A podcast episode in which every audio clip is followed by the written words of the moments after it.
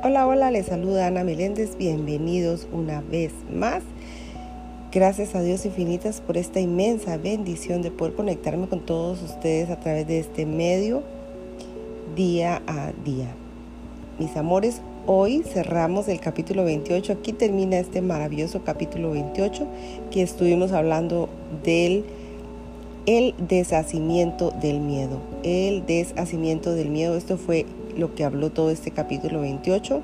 Muy, muy hermoso capítulo. Así que aquí cerramos hoy este capítulo 28 con la parte 7. Y dice el título, el arca de seguridad. El arca de seguridad. Con eso cerramos esta maravillosa eh, lectura del día de hoy. Dios nos pide nada Dios no pide nada. Así que Dios no pide nada y su Hijo, al igual que Él, no necesita pedir nada, pues no le falta nada. Un espacio vacío o una diminuta brecha supondría una insuficiencia y solo en esa condición podría Él querer tener algo que no tiene. Un espacio donde Dios no se encuentra o una brecha entre Padre e Hijo no es la voluntad de ninguna de ellos, que prometieron ser uno. La promesa de Dios es una promesa que Él hizo a sí mismo y no hay nadie que pueda ser desleal a lo que su voluntad dispone como parte de lo que Él es. La promesa de que no puede haber brecha alguna entre Él y lo que Él es no puede ser falsa. ¿Qué otra voluntad podría interponerse entre lo que no puede sino ser uno y cuya plenitud no puede haber brecha alguna? La hermosa relación que tienes con todos tus hermanos es parte de ti porque es parte de Dios mismo. ¿Cómo no ibas a enfermar si te niegas a ti mismo tu plenitud, tu salud, tu fuente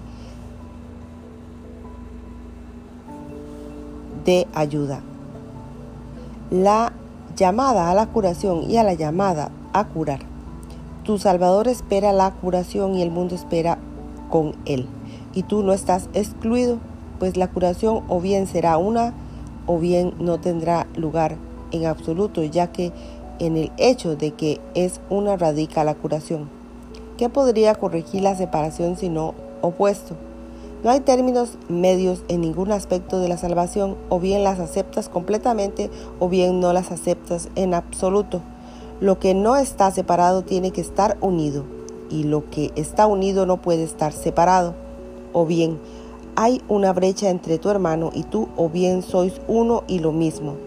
No hay nada entre medias, ninguna otra opción ni ninguna lealtad que se pueda dividir entre esas dos posibilidades.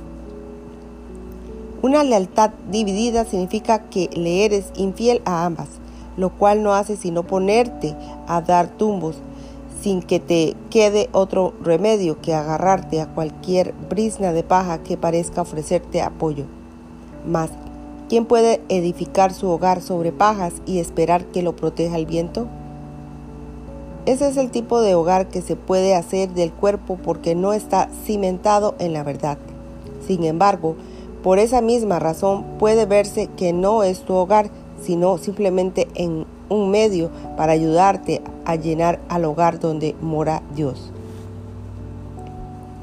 Cuando ese se vuelve tu propósito, el cuerpo se cura, pues no se utiliza para dar testimonio del sueño de separación y enfermedad. Tampoco se le culpa fútilmente por lo que no hizo. Su propósito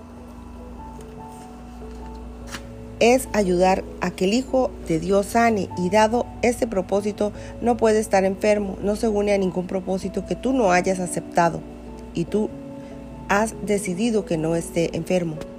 Todos los milagros se basan en esta decisión y se te, se te conceden en el mismo instante en la que la tomas.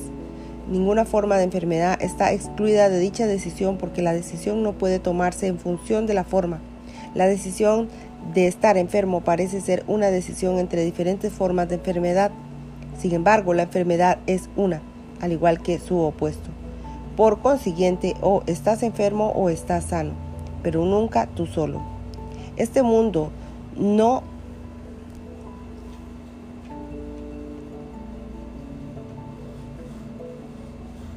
Este mundo no es más que el sueño de que puedes estar solo, de que puedes pensar sin que ello afecte a los que están separados de ti.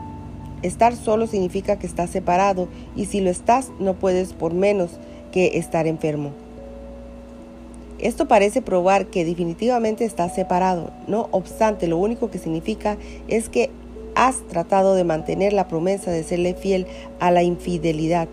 Mas la infidelidad significa enfermedad. Es como la casa edificada sobre pajas. De por sí parece ser muy sólida y real. Su estabilidad, no obstante, no se puede juzgar sin tomar en consideración sus cimientos. Si descansa sobre pajas, de nada sirve atrancar las puertas, cerrar las ventanas o correr los cerrojos. El viento la derrumbará y las lluvias la azotarán y la arrastrarán al olvido. ¿Qué sentido tiene buscar refugio en lo que se construyó precisamente para fomentar el peligro y el miedo? ¿Por qué recargarlo con más cerraduras, cadenas o pesadas anclas cuando su debilidad no reside en sí mismo sino en la fragilidad de la brecha insubstancial sobre la que se erige? ¿Qué seguridad te puede ofrecer algo que descansa sobre una sombra? ¿Edificarías tu casa sobre algo que pudiera derrumbarse en el peso de una pluma? Tu hogar está edificado sobre la salud de tu hermano, sobre su felicidad e impecabilidad, así como sobre todo lo que su padre le prometió. Ningún pacto secreto que hayas hecho en lugar de eso ha estremecido en lo más mínimo los cimientos de este hogar. El viento podrá soplar sobre él y la lluvia azotarlo, pero sin consecuencia alguna. El mundo será arrastrado, pero este hogar permanecerá en pie para siempre, pues su fuerza no reside sobre o solo en él. Es una arca de seguridad que descansa sobre la promesa que Dios le hizo a su Hijo de que Él siempre moraría salvo en Él. ¿Qué brecha podría interponerse entre la seguridad de este refugio y su fuente? Desde aquí se puede ver al cuerpo como lo que es, sin, atribuirle más o menos valor del que tiene como medio para liberar al Hijo de Dios a fin de que pueda regresar a su hogar y con este santo propósito se convierte por un tiempo en un hogar de santidad, ya que comparte la voluntad de tu Padre contigo.